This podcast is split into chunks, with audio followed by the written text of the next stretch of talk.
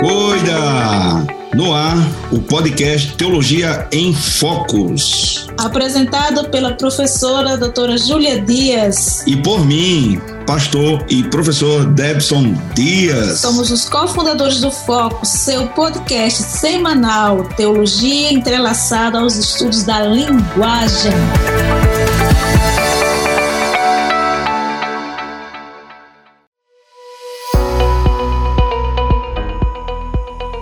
Olá pessoal, sejam todos bem-vindos e bem-vindas ao Focus Instituto. Você já sabe, eu sou o professor e pastor Debson Dias, cofundador do Focus Instituto com a minha esposa, juntamente com ela, a professora doutora Júlia Dias. Este é o podcast Teologia em Focus, você sabe, patrocinado pelo Focus Institute. Que coisa boa, gente! Segunda parte do nosso podcast Teologia em Focus, a entrevista com os queridos, o reverendo Cleiton Vasconcelos e o reverendo Rano Molina. Essa é a segunda parte. Nós estamos pensando sobre a temática Vivendo sob todo o Evangelho de Deus. Fica ligadinho, segunda parte tá show de bola.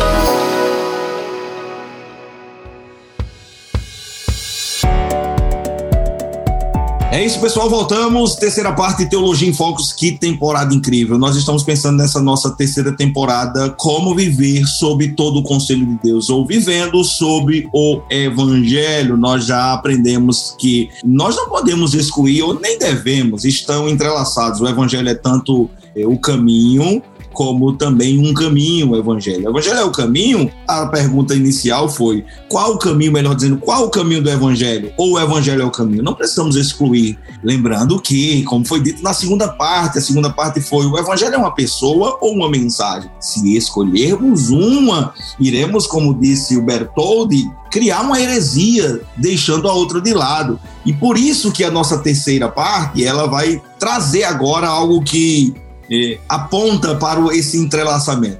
O evangelho é simples ou complexo?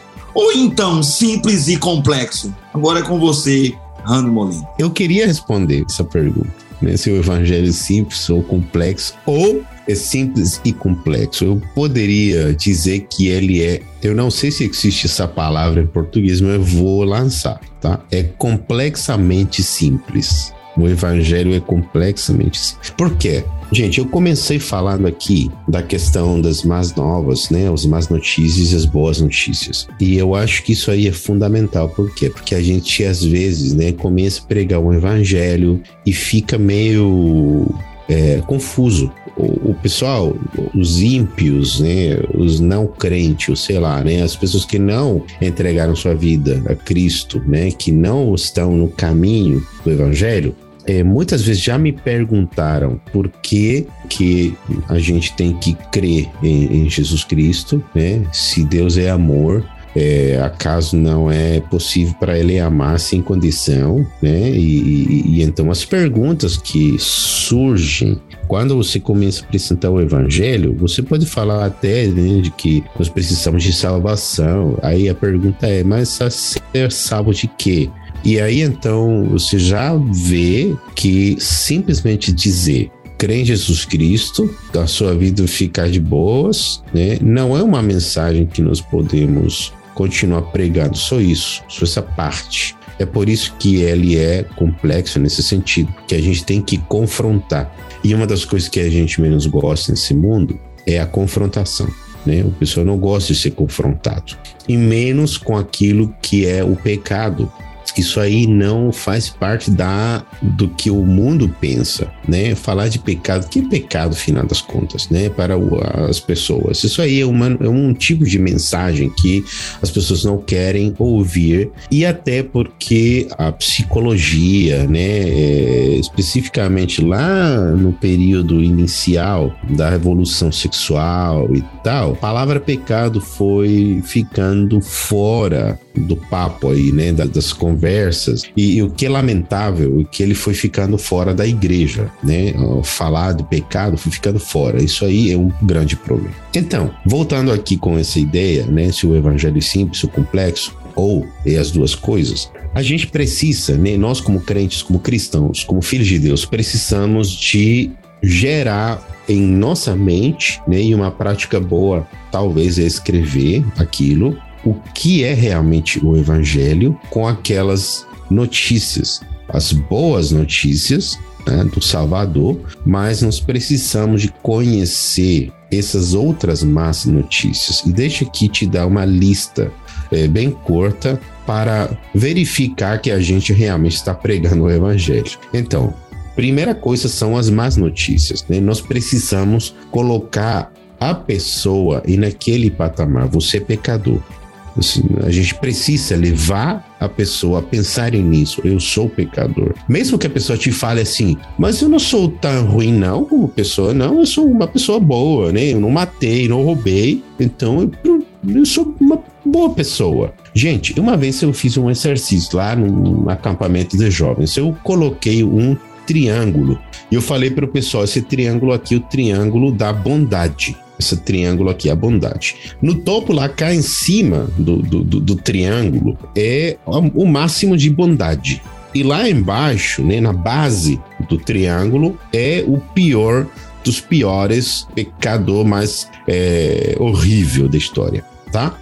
Aí eu falei para eles, beleza, coloca lá um pontinho Teresa de Calcuta. Então o pessoal colocou bem perto lá em cima, né, da bondade máxima, né, na ponta, lá em cima do, do triângulo. Aí eu fui falando de pessoas que a sociedade acha que são bonzinhas. Aí todo mundo foi colocando, né, um pouco mais em cima, um pouco mais para baixo. É, aí eu falei, né, aqui agora, a seguinte pessoa é o Adolf Hitler.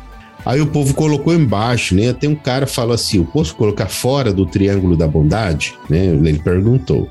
Eu falei assim: ah, coloca onde você quiser, né? Aí o Hitler, no caso aqui do Chile, né? O Pinochet e tal, os ditadores, né? todo mundo colocava lá embaixo os ditadores, né? E aí eu vou e falo assim: beleza, agora eu quero que se coloque você no triângulo da bondade. Cara, não, esse aqui não falha. Todo mundo se coloca no meio. Né? Eles não se acham tão bom como as pessoas boas que eles admiram, que colocaram lá em cima, nem se colocam tão lá embaixo como Hitler. Né? Isso aí é, é óbvio. Aí eu pego a Bíblia, falo e leio. Porquanto todos pecaram e estão destituídos da glória de Deus. Eu falei assim, gente, esse triângulo aqui é a nossa percepção de bondade. Né? A linha de quem é bom e quem é mal está lá, abaixo de Deus todos esses personagens aí, que vocês acham que são bonzinhos, não são. Porque isso aí é a realidade da palavra de Deus. Todos pecaram. Então, as más notícias, gente, para dar essa lista. As más notícias que nós devemos falar é que nós temos um problema com Deus, porque nós cometimos pecados e crimes contra a santidade dele. Primeira coisa. Segunda coisa que nós sempre precisamos de lembrar das más notícias do Evangelho. Deus é justo, ele é perfeito e ele não pode aceitar do jeito que nós somos. Terceiro ponto. Deus é justo e deveria castigar cada pecado que eu cometi e que eu vou cometer na minha vida. Quarto ponto. O castigo é a morte é a separação eterna de Deus e de tudo que é bom. E quinto, dentro das más notícias, não há nada que eu possa fazer para tornar-me aceitável a Deus. Essas são as más notícias, que é parte daquele evangelho. E aí então eu posso apresentar as boas notícias, né? E são somente seis pontinhos aqui. Primeiro, Deus é amor.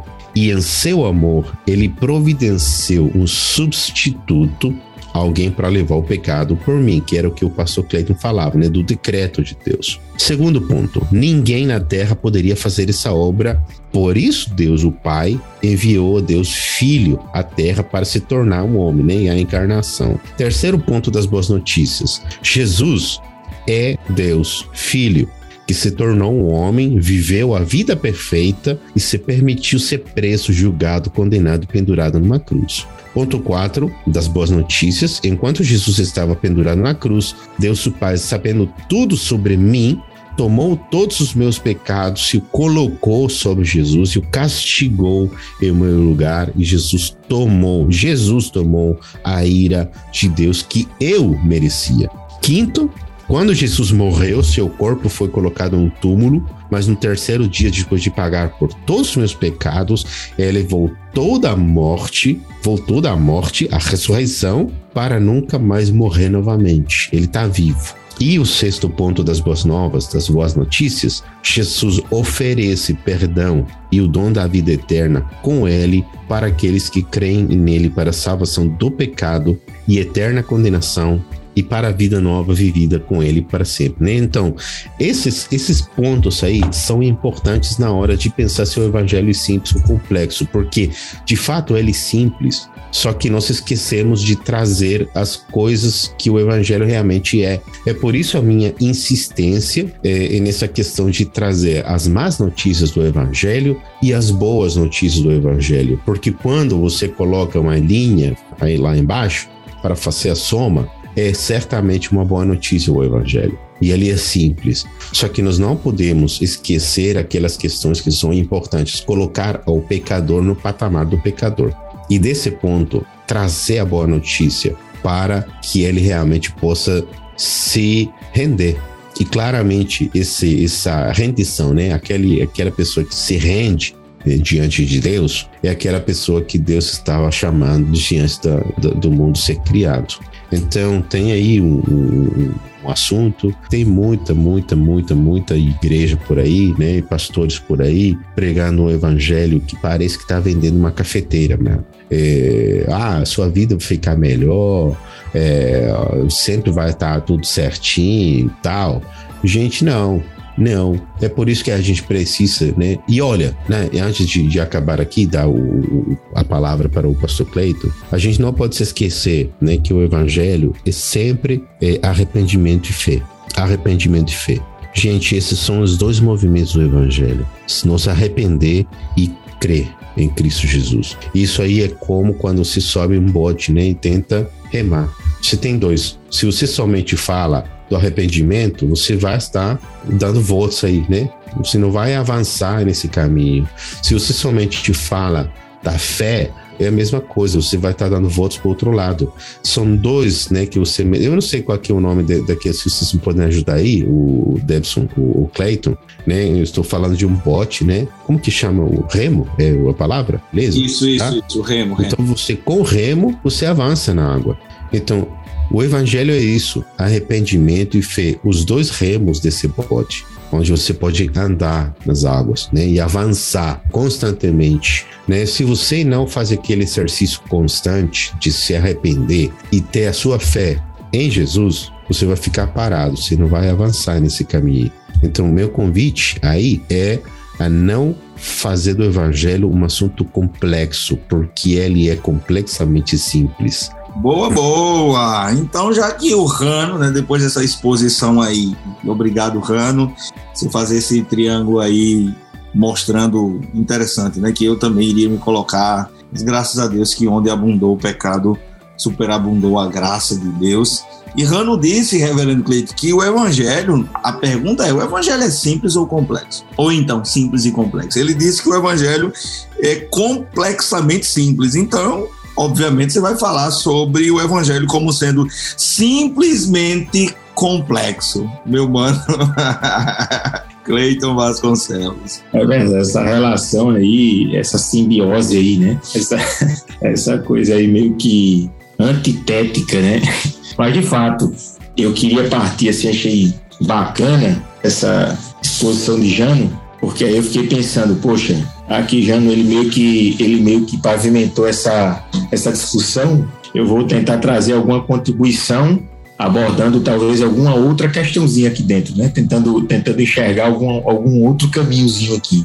E eu queria assim para não repetir as palavras de, de Jano, falar o seguinte que realmente a simplicidade do evangelho a gente percebe no até na até naquelas falas em que vem se reproduzindo desde a reforma, desde que a cristandade teve acesso ao texto bíblico na sua língua e era muito discutido, né? Será que essas pessoas elas elas conseguirão de fato abstrair, compreender? Elas conseguirão entender? Faz-se necessário é, é, o estudo a fundo dessas línguas. E aí os reformadores chegaram à conclusão que não, essa mensagem central, esse núcleo da mensagem escriturista, essa boa nova do Evangelho, qualquer crente é possível compreender. Então, a, a mensagem, a simplicidade da, do, do, do, Evangelho encontre-se aí, nessa mensagem central esse Deus como protagonista né, dessa, dessa grande história redentiva que nós temos na Escritura, que não deixa de ser exposição da boa nova, do evangelho, da boa notícia, ela, ela é acessível a todos. Ela é possível ser compreendida, abstraída por todos. Agora, de fato, mais uma vez, o, o fato do evangelho ser simples e carregar esse, esse escopo que está dentro de um plano de Deus, né, que, que oferta a essas pessoas uma mensagem compreensível e capaz de alcançá-las, né, a ponto delas crerem nelas e, e serem beneficiados por ela, mas ela traz um teor também de, de dificuldade, porque a ideia, pensando no termo que foi posto aí na pergunta complexidade, nessa, nessa construção de elementos e estão interligados, né? Que funcionam como partes do todo. E aí sim, a, a STI é interessante como o próprio Paulo trata isso como uma proposta do próprio Deus na carta aos Coríntios, né? Quando Paulo diz que aprove a Deus salvar os homens pela loucura da pregação. É interessante como essa simplicidade da mensagem, essa simplicidade do evangelho, se torna não só complexa, eu diria que ela se torna inacessível para um grupo, né? Incompreendida para um grupo. A ponto de aqui na carta aos Coríntios, ele vai dizer que Deus salva pela loucura, e aí ele vai dizer que os judeus eles, eles acabam, acabam vendo o evangelho dentro de uma perspectiva pejorativa, como também os gregos, né? É interessante como isso coaduna bastante com a própria. No, no, no, Evangelho de Mateus, ele faz uma oração de ações de graças a Deus por haver uma obscuridade da parte de Deus em relação a alguns que não conseguem enxergar a simplicidade do Evangelho, né? Eles te dão graças, Senhor, porque isto não foi revelado aos sábios entendidos, né? Mas foi posto a, a, os pequeninos, né?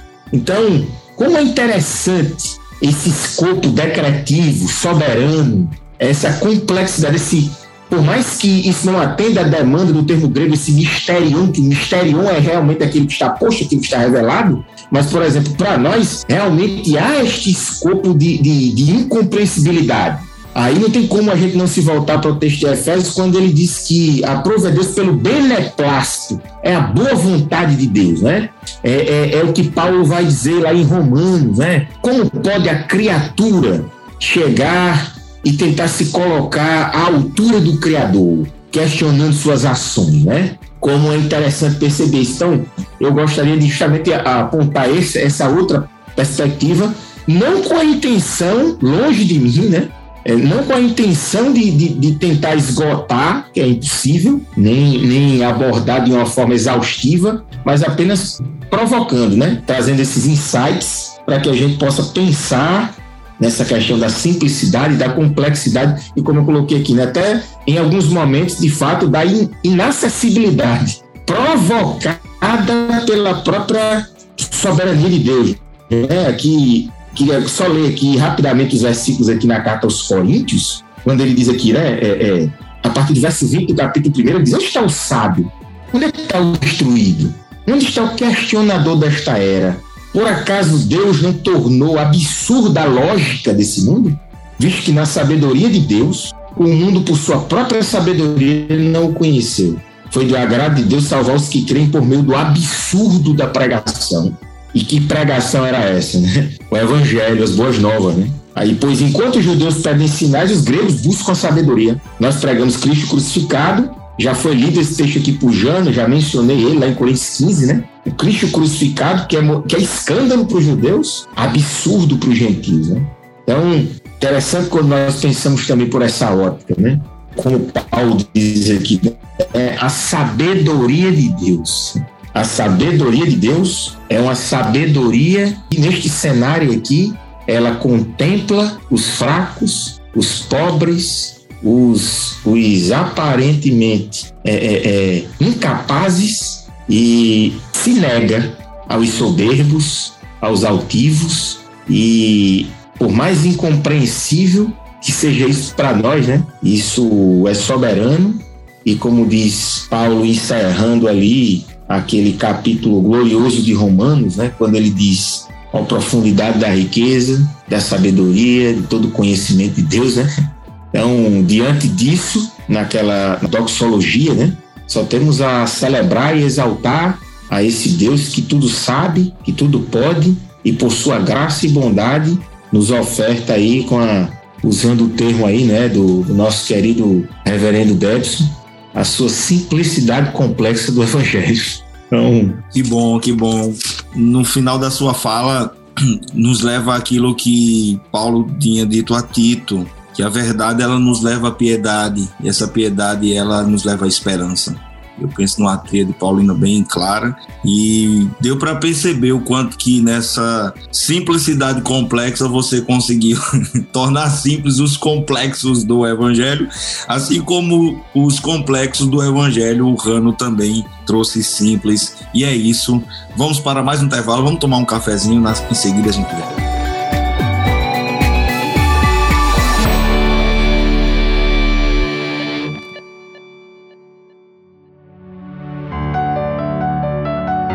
É isso, pessoal. Voltamos para a nossa quarta parte, aquela parte bem prática. Eu tô lembrando do John Frame. John Frame é, é incrível. Eu gosto do John Frame porque ele dialoga muito com o Verne Poitras. E Verne Poitras, no seu livro Teologia Sinfônica, ele traz uma palavra que eu eu abraço para perceber que a palavra é perspectivas, é onde nasce o triperspectivismo do frame. E no livro do frame, ele aborda questões que ele bate forte essa expressão quem é do Brasil vai entender, né? Não sei como é que é no Chile, quando alguém cajadada, não sei se diz cajadada, enfim, mas o Frame, ele gosta de, ele até dedica-se uma boa reflexão sobre eh, o problema do abstracionismo. Então você que está ouvindo aí, pensando que a gente está pensando só em termos, é, em teologia atrás aqui, eu estou falando com pastores, o Rano Molina, ele pastoreia no Chile. O reverendo Cleiton Vasconcelos, ele pastoreia aqui numa cidade na Paraíba, no Conde, no litoral paraibano. Então, é, são pessoas que estão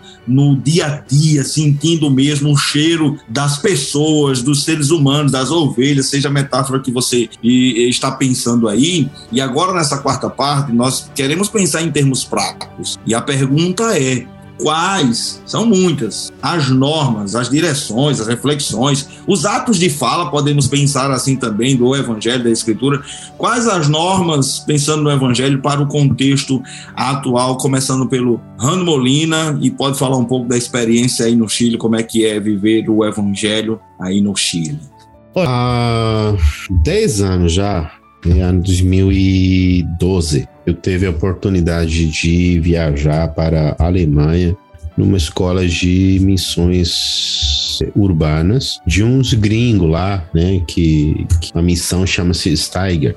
Tem algumas pessoas né, lá do Brasil envolvidas no, no, no esquema do Steiger. Até há um mês atrás, eu acho que foi, teve todo uma, um problema aí de uma moça que acabou postando nas redes sociais, lá no Twitter e tal, falando do No Longer Music, que era um, é uma banda que faz evangelismo. Ela se sentiu eh, enganada, né? Porque apresentaram um evangelho para ela num show, eh, num show de rock. E, e aí virou todo um, uma revolta lá, né? Aí vocês podem procurar logo depois, né? A banda chama-se No Longer Music, da missão Steiger, né? E aí vocês podem entrar nessa, nessa discussão lá. Mas por que estou falando disso? Nessa escola lá, uma das, das coisas que eu aprendi, né, com dados muito interessantes, é quando nós falamos é, dos povos não alcançados, com o evangelho, o propósito do, do, do assunto nosso aqui. E geralmente quando você fala, né, daqueles povos não alcançados com o evangelho, você pensa em algum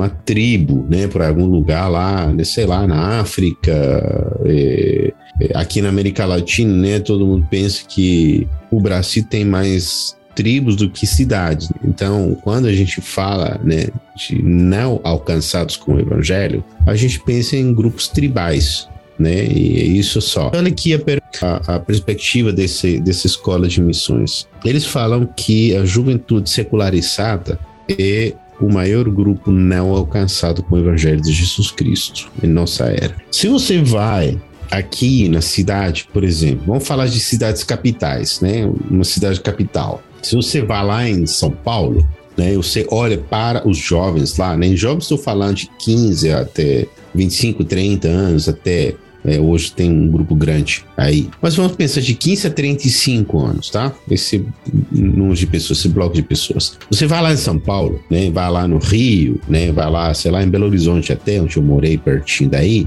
E eu acho que não é diferente, não, lá no norte do Brasil, né? Paraíba e nos estados que estão no norte do Brasil. Você vai nas cidades capitais lá, capital do estado, e a maioria dos jovens é, usam as mesmas roupas, ouvem o mesmo tipo de música, é, frequentam os mesmos lugares. Não é muito diferente do que acontece aqui, é, no meu caso, né, no Chile, e o que acontece lá no, na Europa. Então, eu fiquei pensando nessa realidade do, do evangelho por quê? Porque esse é o contexto atual que nós estamos enfrentando. É um contexto secularizado, é um contexto que é um grupo de pessoas que acreditam nas mesmas coisas, né, ou mais ou menos nas mesmas coisas, e como que nós podemos trazer aquele mensagem do evangelho nesse contexto, né, aonde, por exemplo, uma das características desse mundo que nós estamos vivendo, né, e ó, olha só, eu estou morando aqui numa cidade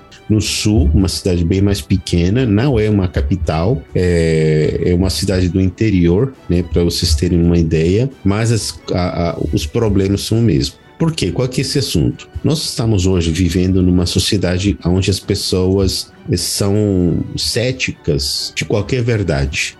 Você fala que isso aqui é uma verdade e a maioria das pessoas dessa sociedade secularizada vai te falar não, ou vai te falar isso pode ser sua verdade, a minha verdade é uma outra. Esse contraste é, é muito é muito difícil para nós hoje, né? Porque a gente sabe que Cristo né, é a verdade, né? Eu sou o caminho, a verdade e a vida, tá? É o que Jesus falou. Então, ficar tentando eh, falar esse evangelho de Jesus Cristo para o nosso contexto atual, com esse tipo de pessoas, com essa mentalidade né, de que a verdade não é absoluta, é um desafio, é um desafio muito grande. Mas olha aqui, eu deixo te dizer uma, uma coisa que eu descobri aí lendo alguns reformadores. Martinho Lutero, por exemplo, ele percebeu que realmente o evangelho não era somente receber salvação.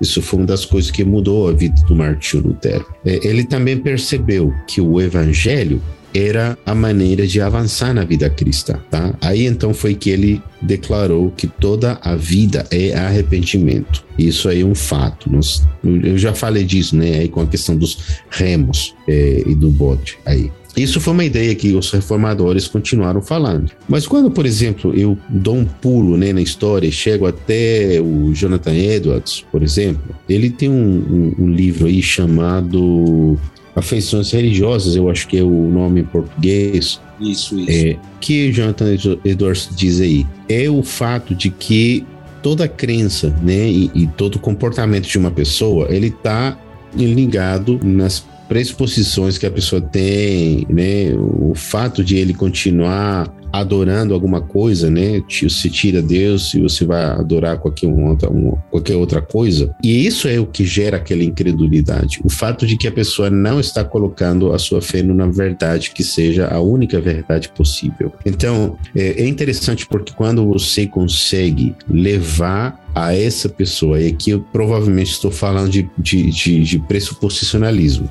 mas você precisa de conhecer essa realidade da pessoa, o que a pessoa acredita, quais que são as afeições dessa pessoa para levar o evangelho, por quê?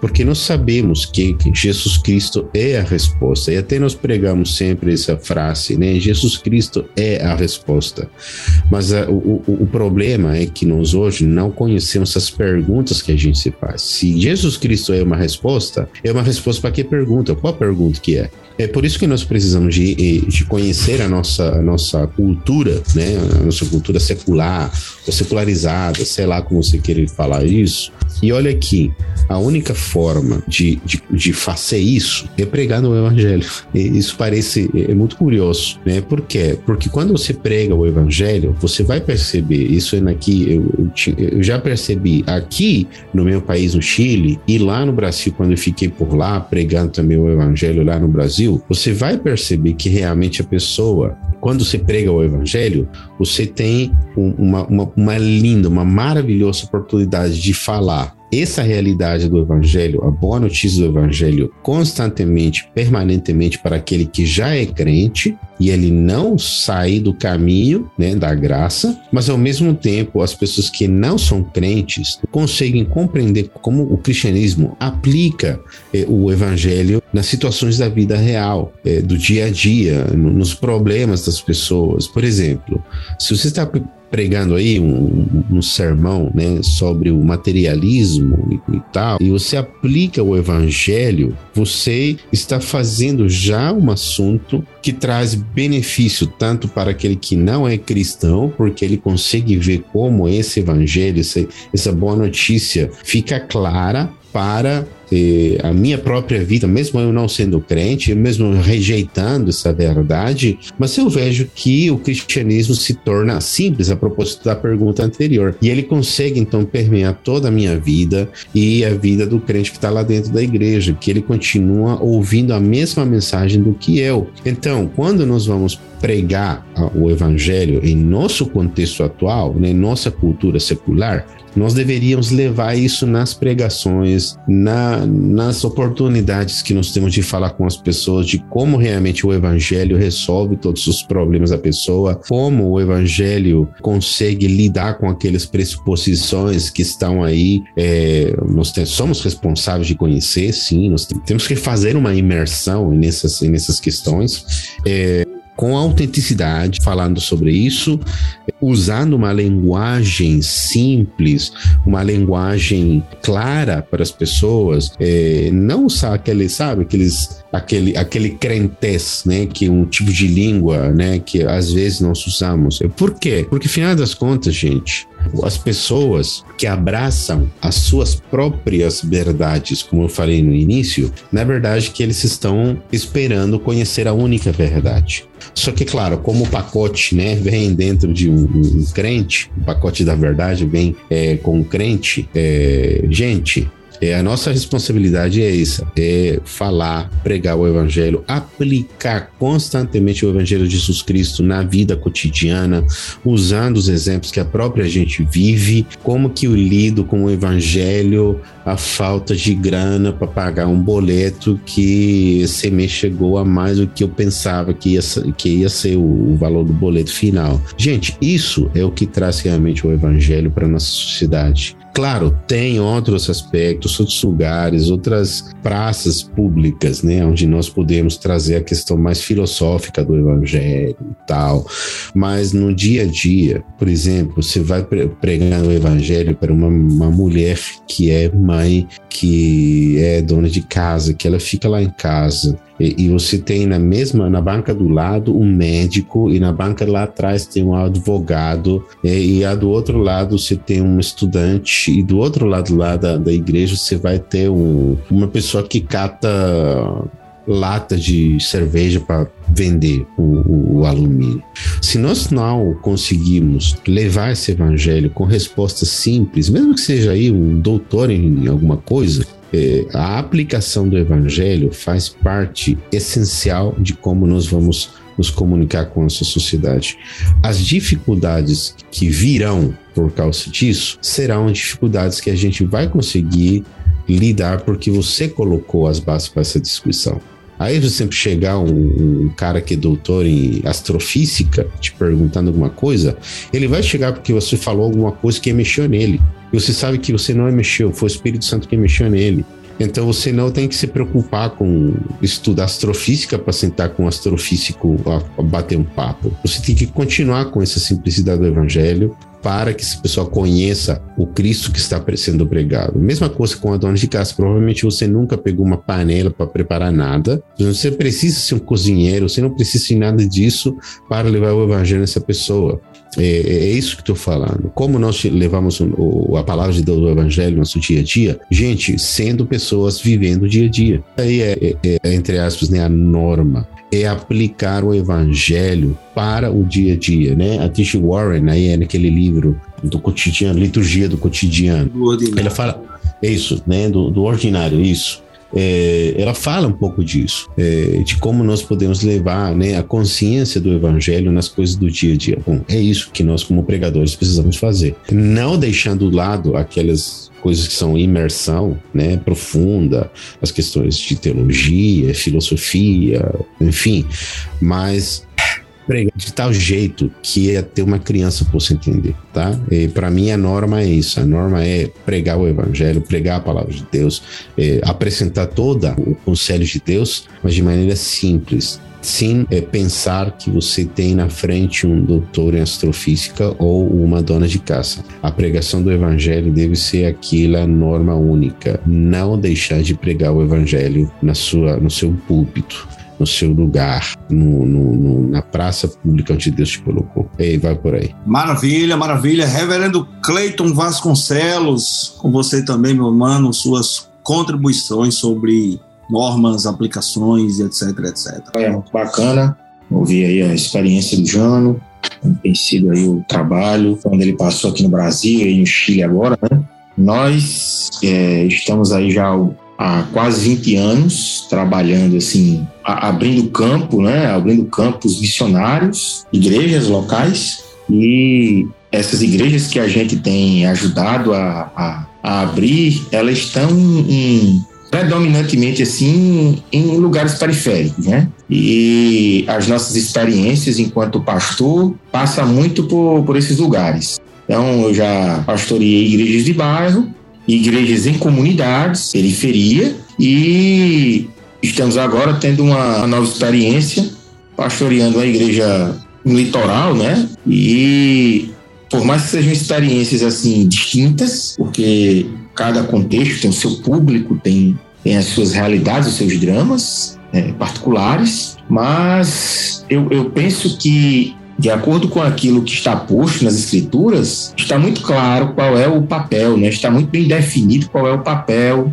qual a, quais as normas que o pastor, o líder, o responsável pelo trabalho deve, deve seguir. Né? Então, as orientações que, que nós temos nas pastorais e as referências que nós temos assim nas escrituras como um todo sempre nos convidam aí a a manter a nossa fidelidade, a se pautar né, no compromisso com, com Deus, que é aquele que nos chama e nos ocasiona, né? Independente do contexto em que a gente esteja, né? Então, se a gente vai para a periferia, se a gente vai trabalhar com um público que tem uma, uma posição aquisitiva um pouco maior, ou se nós estamos em uma condição atípica, num quilombola ou, ou uma tribo indígena. Na verdade, assim, o, o que Deus disse a, a, Josué ainda, ainda continua válido para nós, né? Que o livro da lei não se aparte da sua boca, nem de dia nem de noite. Então, eu penso que é, é enquanto o Jano falava, assim, no contexto dele, interessante essa experiência dele, ah, indo para a Alemanha e, e, eles tendo esse, essa perspectiva, esse insight desse público, já há alguns anos tem se falado, a própria literatura é muito vasta com respeito a essa questão do, do, do pós-cristianismo, né, no contexto europeu. E é um fato que, por mais que a gente analisando o cenário assim, veja dentro dessa perspectiva as Américas de alguma forma destoando um pouco dessa, dessa desse padrão europeu, eu penso que, que não vai demorar muito para que a gente tenha essa avalanche que, que já há algum tempo é, é, predomina no contexto europeu, né? Por, por eles fatores, e que não vem ao caso aqui citar especificamente elencar, porque também o tempo não, não, nos, é, não nos é cabível para isso, mas é um fato que nós que já estamos enfrentando essa, essas dificuldades, né? É, com as resistências que naturalmente encontramos enquanto pregamos o evangelho, essa polarização que a gente tem visto aqui no nosso caso aqui do Brasil, né? E, e em alguns países da América mesmo, né? É, se eu não me engano, o próprio Chile tem vivido isso, tenho acompanhado, né? O Jano está confirmando aí essa polarização política, né, muito acentuada, e, e a gente percebe quanto isso tem afetado a igreja, né? na verdade, a, a igreja que, que tanto lutou, né, para historicamente, né, ali eclodindo na reforma para dividir as instâncias, né, separar as instâncias. E agora ela, ela, ela volta, no, no caso do Brasil aqui, né, a gente está tentando meio que fazer um, uma espécie de novo padroado, né, inclusive, infelizmente, lamentavelmente, é, os grupos mais conservadores, né? tentando garantir ali alguma, algum favor, alguma coisa política. E isso, gente, se compromete assim e muito o papel, a ação, porque essa é uma fala que destoa bastante. Ah, nós devemos estar ali atuando nas esferas. A igreja tem que estar atuando, ainda que a igreja não assuma o papel né, estatal, mas a igreja tem que estar atuando, ah, os mandatos e como é que fica. Eu vejo muito isso assim como um subterfúgio para se aproximar do poder, quando na verdade assim o único poder que nós temos que se apropriar é do próprio evangelho, né? E o próprio Paulo vai dizer, né? Este sim é o poder de Deus para a salvação né? de todo aquele que crê. Então, nós estamos ali trabalhando nessa igreja, nesse litoral ali do Conde, e nessa toada, nessa perspectiva e tentar é, é, é, manter a pregação do evangelho, ainda que isso, na verdade, é, é, dentro de um contexto maior, não seja tão interessante, porque via de regra, baseado inclusive nessa, nesse cenário que Jano colocou aí, né, é, tem sido assim muito tentador para os pastores e as, e as denominações, né, tentar atrair as pessoas a todo custo. E esse a todo custo, na maioria das vezes, não inclui o evangelho, e aí, de fato, aquele ajuntamento, eu fico pensando, né? Aquele ajuntamento que, que muitas vezes é expressivo, né? É numeroso, é, é até dinâmico, mas será que aquilo poderíamos chamar de igreja? Será que aquilo poderíamos identificar como povo de Deus? Porque se a gente começa a pensar usando ainda o exemplo de Josué, quando no final do, do livro, né, ele diz assim: rapaz, eu não sei vocês, mas pelo menos eu e minha casa, a gente vai continuar servindo ao Senhor. Aquela fala de Josué, nós sabemos muito bem que é uma fala pautada em evidências. Depois de tudo que aquele povo vivenciou, ele chega no final e diz: não é possível que vocês ainda continuam com, com estes ídolos dentro da bolsa dentro do guarda-roupa. Não é possível que vocês, ainda diante de tudo que vocês viram, evidenciaram, vocês continuem é, é, tentando barganhar a fidelidade de vocês e, e, e é, é com outras divindades que não seja Yahvé. Eu acho que é isso que nós não podemos deixar acontecer, sabe? Por mais que a gente se sinta um tanto solitário, né? Mais que a gente se sinta muitas vezes é, um, um tanto deslocado diante do que a gente tem visto, do cenário cada vez mais difícil, mas por outro lado a gente percebe que essa mensagem do evangelho, ela é muito clara para nós quando ela diz que a tendência é realmente que as coisas fiquem difíceis, se tornem cada vez mais complicadas, né, dentro do contexto que, que se aproxima. Então, Penso que é aquilo que Paulo também corrobora lá com Timóteo, né? Se apresentar a Deus fiel, como obreiro que, que não se envergonha, que maneja bem a palavra, ou seja, como Jean concluiu as suas palavras e eu corroboro assim, nós somos chamados para pregar o evangelho. Foi para fazer sucesso, foi para se preocupar em estar na mídia, foi para se preocupar em estar em evidência.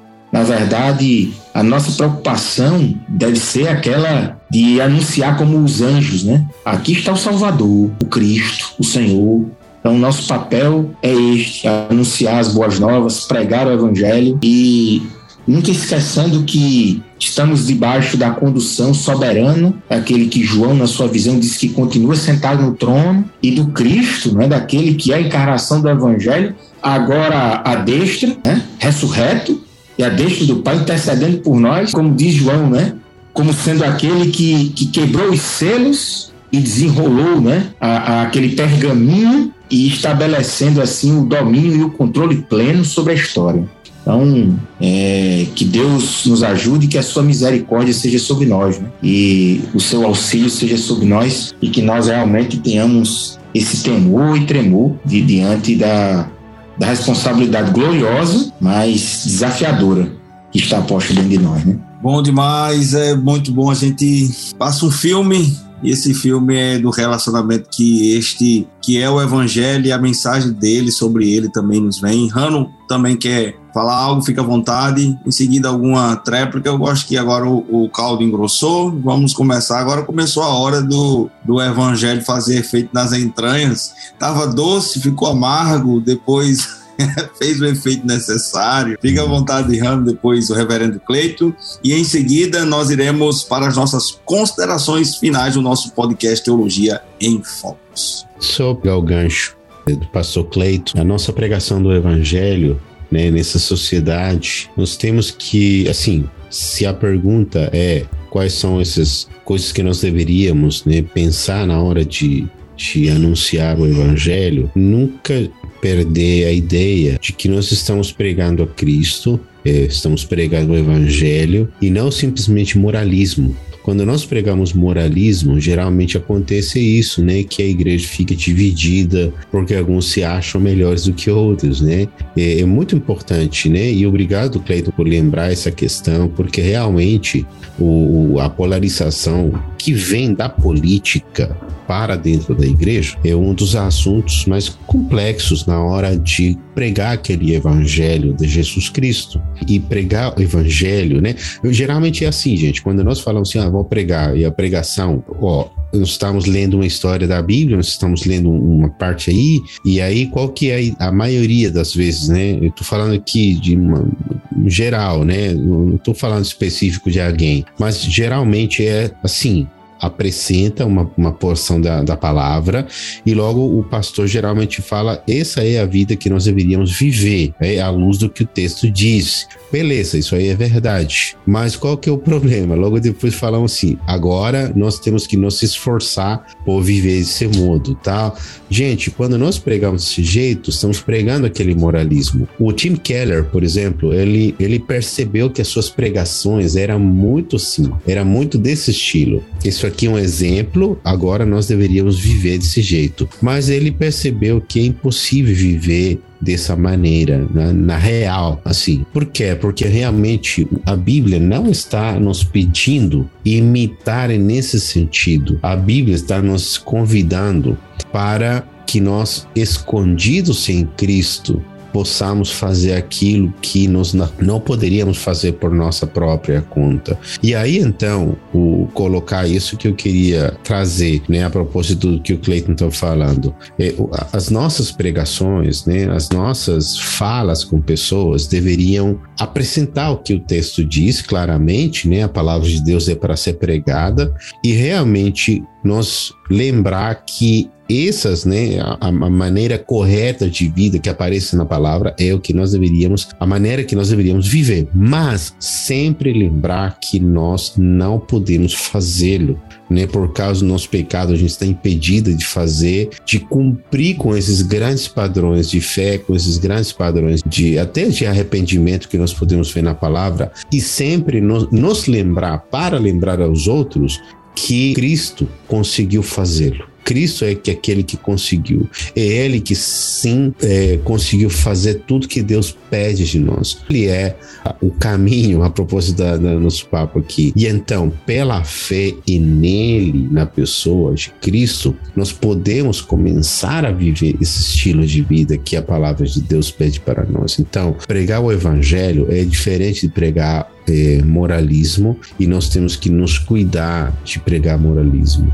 Geralmente vamos cair nisso. A, a tendência dos nossos corações é cair nessa pegada de pregar moralismo. Então, como o Cleiton falou, que Deus nos ajude é nisso, que Deus nos livre de pregar moralismo e que nos ajude a pregar uma confiança plena na obra de Cristo, uma dependência absoluta nele tá? Eu acho que isso aí poderia ser um, um assunto que eu tento sempre. Eu tô agora, por exemplo, domingo eu tenho que pregar de Abacuque, tá? Nós estamos em uma, em uma série de pregações no livro de Abacuque. Vamos começar agora, esse domingo. Nessa série de pregações de Abacuque, puxa vida, você lê o texto de Abacuque e, e, e dá vontade de mandar para todos os políticos do país. Mas o que, o, qual, como Cristo, né, encaixa nessa mensagem de Abacuque? Essa é a tarefa de nós como pastores, como comunicadores do Evangelho, como pregadores da palavra de Deus, como evangelistas, enfim. Então, meus amigos, obrigado, Cleiton, por ter trazido essa, essa questão aí, né? E, e, e me fez lembrar isso, que eu tenho que ler meu sermão e perceber se ele é moralista ou ele é o evangelho. Antes de abrir a minha boca na frente das pessoas que estão procurando o evangelho e moralismo. Boa, boa, Rano, boa. E, e, realmente, quando eu li também o Keller, não sei se foi no mesmo livro, ele fala sobre isso. Você pode falar de Jesus e não apresentar o Evangelho. Como? Quando você aponta para alguns aspectos, o exemplo aí foi o próprio moralismo, né? E eu me lembrei de uma mensagem, a parábola do pai que tinha dois filhos. E aí eu dou o tema é, entre libertinagem e o legalismo, generosidade. Entre libertinagem e o legalismo, generosidade, que é a pessoa de Cristo. Gente, muito bom.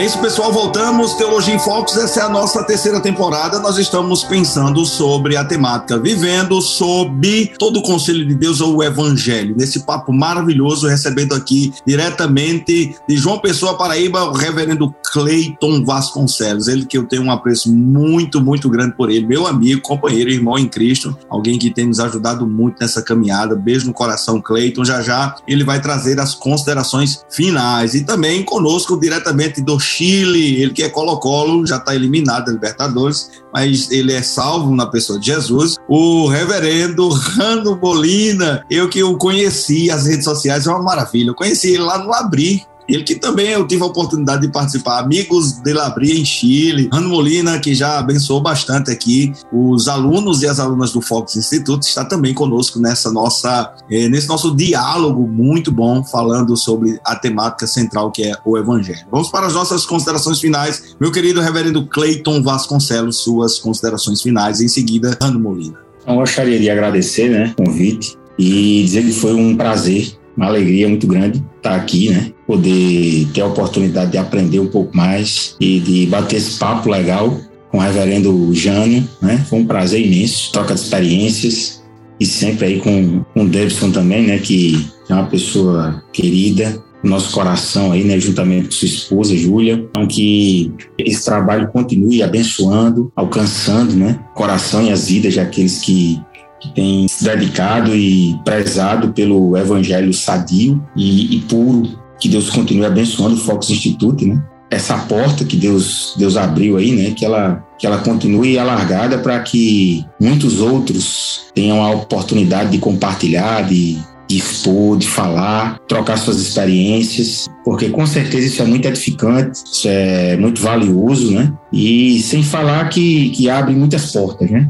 Para a gente poder conhecer outras realidades, conhecer, é, é, é, ouvir outras experiências. Então, fico muito grato. Obrigado, Reverendo Jânio, Reverendo Debson, Fox Instituto. Deus abençoe a todos vocês e aqueles também que e estarão ouvindo esse podcast. Beleza, pessoal, obrigado aí também, né, pelo, pelo convite, né, sempre um prazer, né, desde o momento que conheci o Debson, foi muito bom, né, conhecer ele, ele sempre fala, né, da, da descoberta, né, daquele filósofo Byung-Chul Han, né, coreano e tal, é, até tô lendo um dele que eu queria, eu peguei aí de presente para mim mesmo, né, comprei para ler, e nesse livro aqui ele fala de sua conversão ao cristianismo, esse filósofo. Então, eu estou lendo esse, esse livro agora. Mas aí, pessoal, que esse podcast tenha servido, né, para vocês, para vocês é, conhecer um, um, pouco tanto das realidades, né, de um outro país como o meu país, o Chile. Peço para vocês estarem orando. Né? O Chile vai ter um plebiscito em setembro para ver se a gente faz uma troca de, de, de Constituição Nacional da República, é, que tem muitos assuntos complexos, muitos mesmo, e até a, pela inestabilidade esse, política, econômica, que uma mudança tão grande quanto a Constituição pode gerar. Então, o Chile está passando por um momento é, complicado, tem muitas pessoas que estão com medo do que pode acontecer. O mundo todo, né? Bom, gente, é só colocar o, o Jornal Nacional aí para ver o que está acontecendo no mundo inteiro e não sabemos que os tempos não são bons. É, então, gente, orem pelo seu próprio país, pelo processo democrático das eleições lá no Brasil. A gente está orando por Brasil aqui também para que a igreja seja cuidada. Né? E nós sabemos que ela vai ser cuidada pelo Deus da igreja, pelo Cristo, pelo esposo zeloso de sua igreja. É, isso é assim, mas nós temos que orar, nós temos que dobrar os nossos joelhos e clamar a nosso Deus por sabedoria, sabedoria para os políticos, sabedoria para os pastores, sabedoria para cada um de nós. Né? Então, pessoal, orem, estudem a palavra de Deus. O Focus Institute é um lugar para estudar. Nós precisamos de eh, nos mergulhar na, na, na palavra de Deus, conhecer, aprofundar no conhecimento de nosso Salvador. Então, essa é a minha eh, última fala. Estudem a palavra, ore, jejue, dobre seus joelhos aí, porque os nossos tempos são difíceis, mas a nossa esperança é mais grande do que qualquer coisa que possa estar acontecendo nesse mundo, tá? Então, vamos nos focar na esperança cristã. Amém, amém, pessoal. Gratidão, gratidão pela vida do Rano e pela vida do Cleiton Vasconcelos. Queridos e queridas ouvintes, esse foi o podcast Teologia em Focos. Nós estamos na nossa terceira temporada. Quero convidar vocês, vem conosco, siga-nos nas nossas redes sociais, se inscreva no nosso canal Focus Instituto, nosso Instagram, Focus Instituto. Você já sabe, Teologia em Focus é aqui, podcast do Focus Institute. Deus abençoe vocês, em nome de Jesus.